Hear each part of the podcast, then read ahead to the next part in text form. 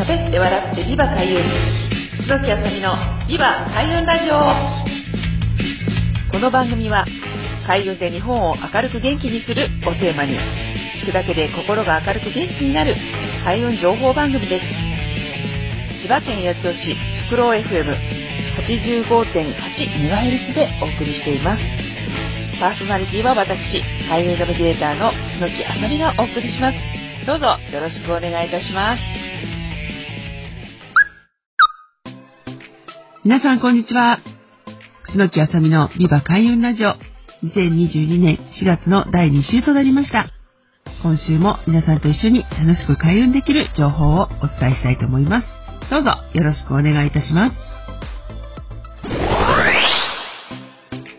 はい、ということで始まりましたビバ開運ラジオ。4月の第2週となりました。今年はですね、例年になく桜が長持ちしまして、3月の後半からずっと、まあ、雨だったり、まあ、ちょっと気温がね、なかなか上がらなかったりということで、まあ、例年になく桜をめでる期間がとっても長くてよかったなと思っているんですけれども、皆さんもお花見などね、ちょっと写真撮りに行ったりとか、ま外でね、お友達と歩いたりっていうことされたんじゃないかなと思います。え私もですね、実は4月の3日の日に、え東京湾クルーズということで、まあ、ちょっと少人数で受講生さんの皆さんと一緒に、まあ、その桜をあの、ね、一緒に見に行こうという、えー、機会の楽しいちょっと遠足みたいなことをね、させていただいたんですけれども、ちょっとね、あの、雨だったんですが、まあ、海のね、この、東京湾の中の陸路、陸路ではなくて、海のね、道、川筋から見る、まあ、東京の風景ですとか、桜っていうのはね、すごくまた、あの、とっても綺麗で、なんかすごくね、海の潮の香りと一緒にすごくね、癒されたんですけれども、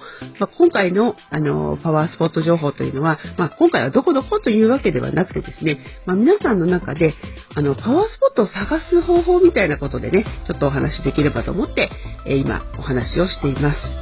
パワースポットの探し方というか、自分の中で気持ちがいい、ここがいいなと思う場所は、実はパワースポットだよということについてお話ししているんですけれども、まあ、これはですね、神社というのは、まあ、本当に昔から、あの、いわゆる海岸線の近くにあったりですとか、まあ、そこが大きな木がたくさんあったりという、木が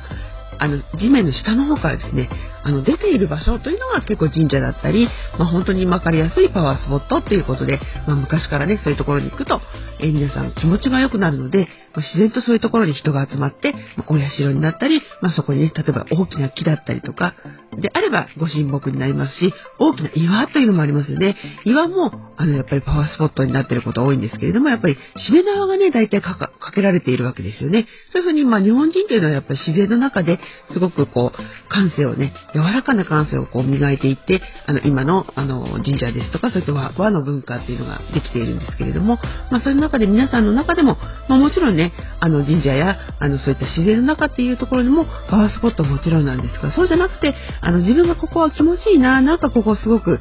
あの、いるとね、癒されるっていう場所は、まあ、自分で言われる、マイパワースポットっていうところだと思うんですね。昔もしかしたら、あの、いい思い出があって、そこに行くと、その当時の自分を思い出すって言ったことですとか、いわゆる卒業したね、学校、母校、ね、出身地という自分のふるさとというところもそうなので、まあ、例えばそういうところに行くと、まあ、自分自身を取り戻す、ね、あの忘れていた自分の、かつての自分っていうのを、まあ、自分ともう一度会うっていうようなことで元気に、ね、なっていくってことはよくありますので、ぜひあの皆さんそれぞれに、あの誰かが言った、まあ、パワースポットここいいよすごいって、すごく効果があるというわけじゃなくても、まあ、自分の中の、心の中のマイパワースポットっていうのを大切にしていただければと思います。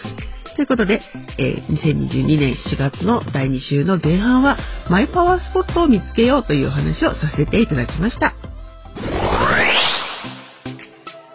はい、ということで、えー、2022年4月の第2週の前半は、マイパワースポットについてお話ししたんですけれども、後半は、では実際に、まあ、マイパワースポット、えー、まあ、神社もそうですけれども、何を思ってどんなことをしたらいいかということについてお話ししたいと思います。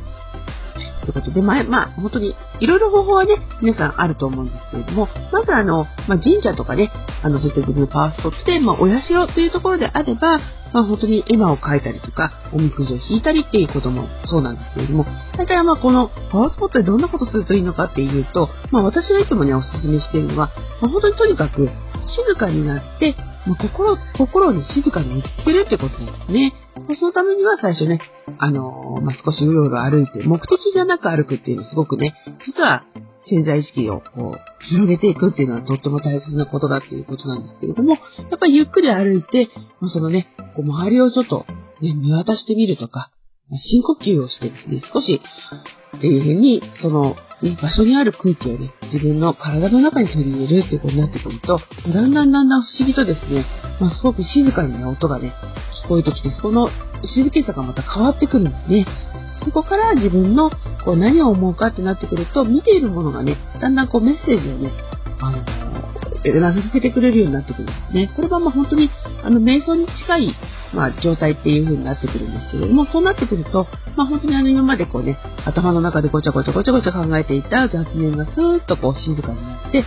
あの、こう、どちらかというと頭の中から思うでも、思い出すこともそうなんですけども、心のね、ハートの、こう、チャクラというのが開いてきて、本当にそこから自然と自分の、あの、必要な、こう、言葉がとか、あと音楽とかね、あとはまあ人によってはすごく匂いとか、光っていう風に、あの、感じるっていうことになってくるんですけれども、まあそういったものをですね、ちょっとじーっと自分の中にこう取り込んでいただくっていうのがすごくね、いいことだと思いますね。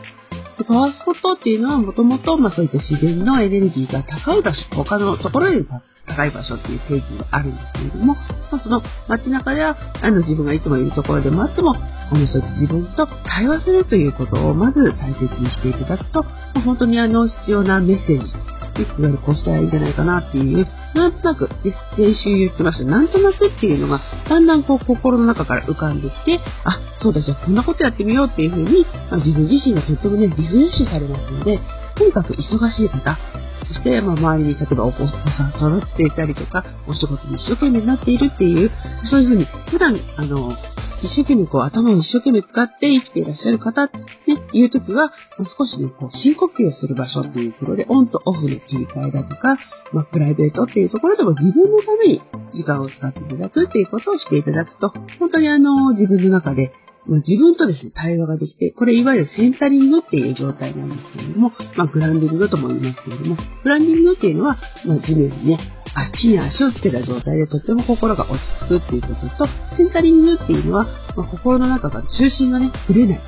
こっちに寄ったり、あっちに寄ったりっていう一喜一憂しないような、まあ、とっても落ち着いたいい状態に、あの、それぞれなっていきますので、まあ、月に1回でも、2ヶ月に1回でも、あの、いいので、ぜひ自分のために、あそういったパワースポットに行ってみていただければと思います。はい、ということで、2022年4月の第2週の後半は、どういうふうに過ごしたらいいのかということについてお話ししました。また来週も皆さんと楽しい開運情報をお伝えしていきたいと思いますので、また楽しみにしていてください。ありがとうございました。